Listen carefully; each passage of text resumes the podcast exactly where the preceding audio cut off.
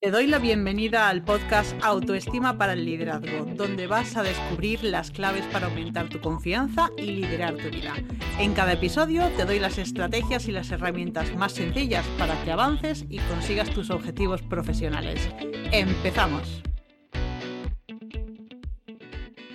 Te doy la bienvenida al primer episodio del año 2023. Vamos ya por el episodio 229 y voy a hablarte del al mal tiempo, mala cara. Pero antes de entrar en el tema de hoy, quiero darte las gracias porque estoy encantada con todas las escuchas del programa, las suscripciones, las dudas que me mandáis, eh, todas esas veces que me escribís para decirme lo mucho que os está aportando. Y es que de eso se trata, de poder ayudaros a que tengáis una actitud mental mucho mejor para tener más bienestar y para conseguir todos esos objetivos profesionales que sé que quieres y que en realidad puedes conseguir, pero quizá todavía no sabes cómo. Y para ayudarte todavía más con esto, porque claro, cuando te quedas bloqueada y empiezan los miedos y la falta de confianza, ahí lo que te pasa es que tienes de base un problema de falta de autoestima. Y por eso he creado un kit gratuito de autoestima en el que tienes una clase que te voy a dar tres puntos clave por los que te sientes tan mal y cómo puedes empezar a arreglarlo de forma muy sencilla. Y para ayudarte a que eso que ves en la clase se, eh, se, convierta después en resultados, he creado un libro de ejercicios en PDF. Y además, como sé que surgen muchas dudas y que, ay, lo estaría haciendo bien, pues también he grabado un audio con los principales errores que se cometen cuando se hacen estos ejercicios, pero sobre todo las claves para evitarlo. ¿Qué tienes que hacer? Únicamente ir a las notas del programa, porque ahí te dejo el enlace para que puedas ir directamente y apuntarte. Y además tienes un plus, y es que si te suscribes a la newsletter, además de la clase, además del libro de ejercicios y además del audio, tendrás la oportunidad de que seleccione tu pregunta para responderla en un episodio del podcast. Así que vamos a empezar ya. Eh, en este caso no he cogido ninguna de las preguntas que tenía porque creo que lo que me comentaba Elena la semana pasada daba para un episodio completo porque ella decía, estoy muy sensible, lloro mucho, me siento triste. Entonces, eh, la tristeza es una emoción básica pero a veces no sabemos gestionarla bien. Y quiero que te quedes hasta el final porque te voy a dar un ejercicio muy sencillo pero muy potente para superar la tristeza y también te voy a contar qué puedes hacer cuando las personas de tu alrededor estén tristes. Entonces, lo importante es que sepas que si estás atravesando un mal momento, pues hay emociones que son lógicas, como el miedo, la rabia o la tristeza. Y la tristeza en concreto va a surgir cuando tienes una pérdida eh, que te provoca dolor. Y esa pérdida puede ser, bueno, pues un familiar, un ser querido que ha fallecido, puedes terminar algún tipo de relación eh, o, o, bien puedes perder tu trabajo. También hay que incluir en la pérdida el hecho de que tus expectativas profesionales no se hayan cumplido. Y aquí vamos a incluir todas esas cosas que has perdido, incluso si no las has llegado a tener, pero que tú en tu mente las deseabas. Eh, no se imagina que conciertas una reunión para un proyecto profesional que al final se frustra o eh, esperabas que un cliente en concreto te contratara y al final no ocurre. Entonces, todo esto te genera esa situación de tristeza. ¿Y qué pasa cuando una persona está triste? Pues que la sociedad te empuja a salir rápidamente de la tristeza. No te dejan sentirte triste. Entonces, eh, escuchas frases como, bueno, tranquila, no pasa nada, o no estés triste. Entonces, hoy también voy a enseñarte a ayudarte a ti misma y a ayudar a otras personas. Pero entonces, ¿qué pasa con la tristeza? ¿Es buena? ¿Es mala? La tristeza es una emoción básica y aparece además de manera automática. No es algo malo. Lo que ocurre es que está mal visto. ¿Por qué? Porque hay personas que no saben qué hacer cuando ven a alguien triste y entonces, bueno, se les genera una situación de gran incomodidad. Entonces, el mensaje que tú has recibido es, bueno, no demuestres tristeza porque eso molesta. O, uff, es que si me demuestro que estoy triste, me van a juzgar, me van a considerar como una persona débil o sensible o vulnerable. Entonces, lo primero que quiero que sepas es cómo puedes saber que estás triste. Bien, la tristeza eh, es una emoción y luego están los sentimientos. Los sentimientos son eh, la versión física de la emoción, es decir, ese nudo en el estómago, ese nudo en la garganta, esa presión en el pecho o esa sensación de malestar que te llevan pues eh, a enfocarte en exceso, por ejemplo, en tu trabajo, a comer o a beber demasiado, que te generan estrés, incomodidad, eh, situación de angustia y estás a lo mejor buscando constantemente el tener una actitud de tipo positivo para eh, poder cómo afrontarlo. Entonces, cuando estés triste, tienes básicamente dos opciones, reprimir la tristeza o expresarla. Eh, claro, cuando reprimes esa emoción, ese sentimiento incómodo, lo que estás haciendo es evitarlo. Eh, puede parecerte buena idea en el momento, pero a medio o largo plazo lo que te ocurre es que pierdes el control. ¿Por qué? Porque acumulas tanta tristeza que un día explotas y no sabes siquiera muy bien por qué. Entonces, eh, frente a reprimir eh, la tristeza, el expresarla te genera bienestar. ¿Por qué? Porque te permite reflexionar, te permite recordar eso que has perdido, te permite entender por qué esa pérdida para ti era importante y te permite llorar, que es una manera de vivir esa tristeza y de liberarte. Entonces, digamos que esta sería la primera fase de la recuperación. Entonces, si quieres dejar de estar triste, lo primero que necesitas es vivir esa tristeza. Entonces, ¿cómo la puedes expresar? Bien, pues para poder expresar la tristeza, primero es importante que aceptes que hay algo que te duele. Y cuidado que cuando digo aceptar, no me refiero a resignarte. Cuando tú aceptas algo, esa aceptación a ti te ayuda a cambiar y te ayuda a ir tras tus objetivos. Mientras que si te resignas, lo que haces es, eh, bueno, me conformo, bajo los brazos. Y aquí es cuando no haces nada. Entonces, lo primero es aceptarla. Lo segundo es que vas a necesitar compartirla. Es decir, vas a tener que hablar con alguien de este tema. Eh, ya te contaré un poquito más adelante eh, dentro de este episodio cómo vas a hacerlo, pero es importante compartirle. Y luego, cuando la has aceptado y la has compartido, vas a dejar que se vaya. ¿Por qué? Porque es importante que vivas la tristeza, pero no te enganches. Entonces, ¿realmente es tan importante expresarlo?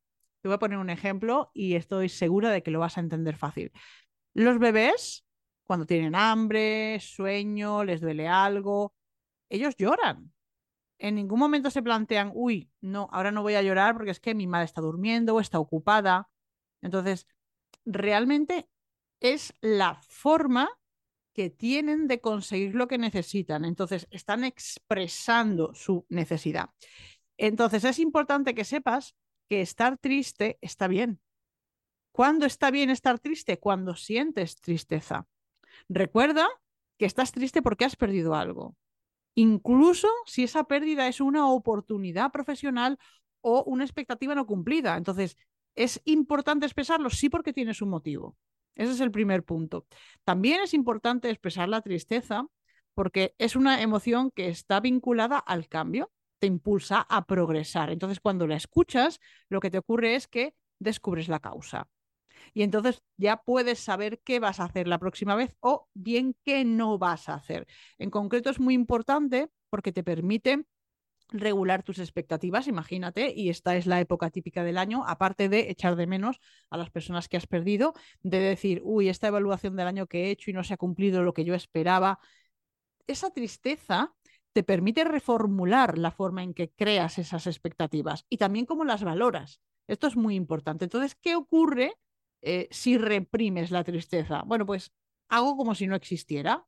Y como te decía antes, explotas. Y cuando explotas, llegas a un punto en el que actúas como una víctima y empiezas a plantearte, ¿por qué me pasan estas cosas a mí? Y de ahí al lamento, pues nada, un pasito. Frente a eso, el, expresar por tu parte la tristeza es muchísimo más productivo, porque estás pasando por un camino que es el que realmente necesitas para sentirte bien o al menos para empezar a sentirte mejor, porque lo que estás haciendo es buscar y encontrar soluciones, estrategias. Entonces, ¿de qué forma concreta? Antes te he dicho que para expresar la tristeza necesitas aceptarla, compartirla y dejar que se vaya. ¿De qué manera concreta vas a expresar esa tristeza? Pues el primer paso es decirlo, pero decírtelo a ti, reconocértelo a ti misma. Cuando alguien te pregunta qué te pasa, no le digas, no, nada, estoy bien. No, dile, pues mira, no lo sé, pero estoy triste. Entonces, para poder encontrar esa causa de la tristeza, el segundo paso es que elimines el ruido, elimines las distracciones, salgas del piloto automático en el que vives. Eh, para esto, apaga la tele, eh, deja el móvil, porque cuando te sientes mal, buscas eh, inconscientemente formas de sentirte mejor. Eh, voy a comer algo, eh, voy a ver un programa de tele, voy a chatear. Eso lo que hace es que actúa como formas de evasión y te impiden reflexionar y te impiden averiguar las causas, los detonantes de esa pérdida. Y el paso tres es resolverlo. Y para esto voy a darte un ejercicio, pero antes quiero hablarte de los tiempos de la tristeza. ¿Qué son los tiempos de la tristeza? Pues hay tres tiempos. El primero es el tiempo para sacar esa tristeza, como te decía, estando sola y estando en silencio. El segundo tiempo es para compartirla. ¿Con quién? Pues con personas que sabes que te entienden, con personas que sabes que te eh, quieren suficiente y que no te van a juzgar. Y después, si necesitas, un tiempo para relajarte, para realizar actividades de ocio con familiares, con amigos. Entonces, esto eh, último también es muy importante porque tan fundamental es eh, vivir, sentir la tristeza como no quedarte anclada a ella. Entonces, eh, cosas que tienes que saber antes de hacer este ejercicio, te vas a sentir muy vulnerable, pero no lo entiendas como algo negativo. Primero, es imprescindible sentir esa vulnerabilidad. Pero es que además esto a ti a largo plazo te beneficia, porque una persona vulnerable lo que transmite es cercanía y confianza. Entonces esto va a repercutir en mejorar eh, las relaciones que tienes con los demás. Y el segundo, la segunda consecuencia es que vas a estar más sensible a ese dolor. Pero esto también repercute beneficiosamente para ti porque mejora tu capacidad de ponerte en el lugar de otra persona, es decir, de ser empática. Y eh, también es fundamental que tengas en cuenta que si, si tú estás triste, hay ciertas cosas que no importan. A mí no me importa que haya gente que esté en el mundo peor que tú. Y tampoco me importa que en la vida tengas cosas buenas. ¿Vale? Recuerda, como hablamos en el episodio anterior, que me decía Elena, ah, me siento muy mal y tengo muchas cosas buenas que he conseguido y no las valoro. Mm, da igual, o sea, recuerda la pirámide de Maslow. No tienes lo básico cubierto y por ese motivo esa pérdida te está doliendo tanto. Entonces, eh, Mm, no tener en cuenta esto hace que tú te valores como persona. Si tú dices, bueno, no, yo no puedo estar triste porque en el mundo hay gente que está peor, estás anulándote. Te estás diciendo a ti misma, yo no soy importante. Y cuando interiorizas eso, inconscientemente transmites a los demás el mensaje igual. Entonces van a decir, uy, no sé por qué, pero esta persona no es importante. Entonces, no evites la tristeza por estos motivos porque te anulan como persona. También es importante que tengas en cuenta que a veces hay una situación peligrosa con las ilusiones y es que nos pueden llevar a vivir en un mundo de fantasía. De manera que cuando eh, la realidad no funciona como quieres o no tienes las recompensas que buscas, no hay una coincidencia entre tu fantasía y la realidad, te enfadas, te quejas, sientes una grandísima frustración. Esto puede pasarte también como eh, en aquellos casos en que tú piensas que hay una especie de justicia divina, ¿vale? Cuando tú te preguntas, ¿qué he hecho yo para merecer esto? Ahí es como tú estás pensando que hay algo ahí fuera que está, digamos, dirigiendo tu vida. Y también cuando sientes envidia por alguna persona, pero no estás teniendo en cuenta ni su esfuerzo ni los sacrificios para llegar hasta donde ha llegado y solo estás pensando en, o oh, fíjate qué suerte lo que ha conseguido, o eh, porque ha nacido de pie, porque tiene contactos o porque su familia. Y entonces no estás teniendo en cuenta que a pesar de todo eso, que seguramente sea real, también hay un esfuerzo y hay un, sacrificio por su parte. Entonces, eh, las fantasías tienden a reemplazar nuestros, a nuestra realidad. Es decir, eh, creas algo que realmente no existe, estás deseando que pase, pero si no pasa, pues estás pagando un precio. Entonces, tienes que tener cuidado con que esas ilusiones eh, no sean excesivas en el sentido de que desees más de lo que realmente puedes conseguir. Imagínate que tienes 40 años y quieres ser top model internacional. Bueno, pues ya sabes que no puedes.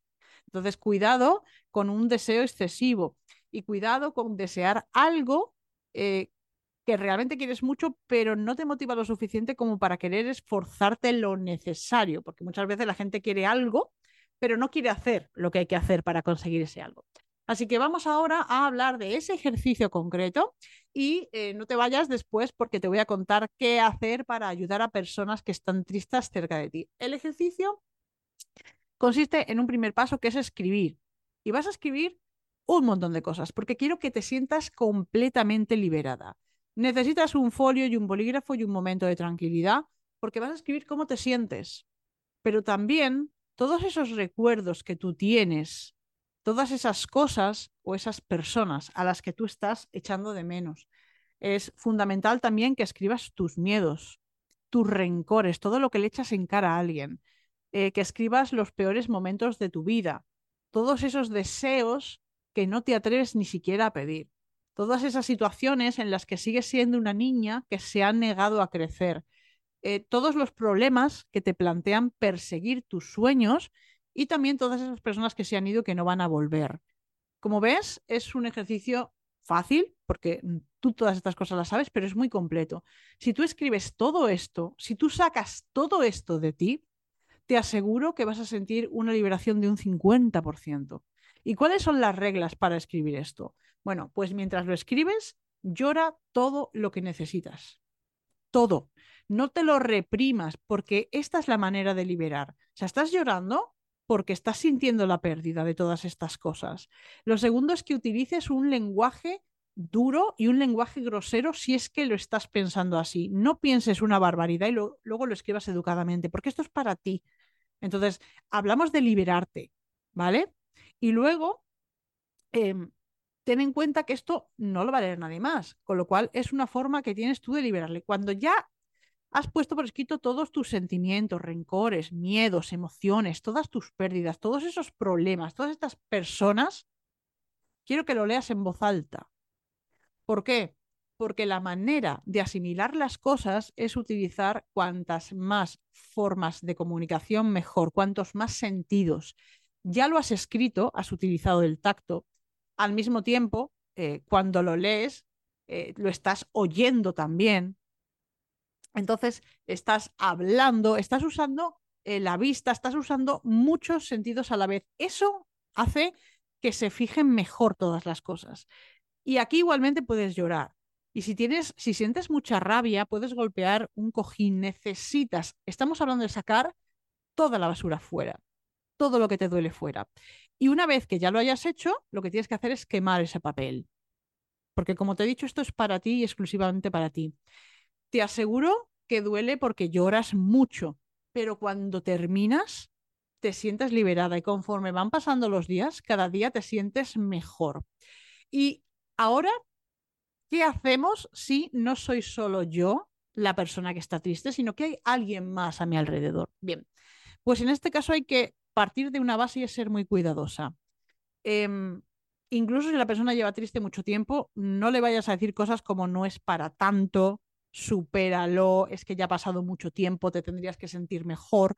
Porque como te decía antes, eh, cuando haya personas que te peor en el mundo, no, no tenías la tristeza porque te estarías ninguneando. Esto es lo mismo que le estarías haciendo a esa persona. Entonces, ¿qué es lo que puedes hacer? Es muy sencillo. Decirle cosas como, siento que estés triste, ¿me lo quieres contar?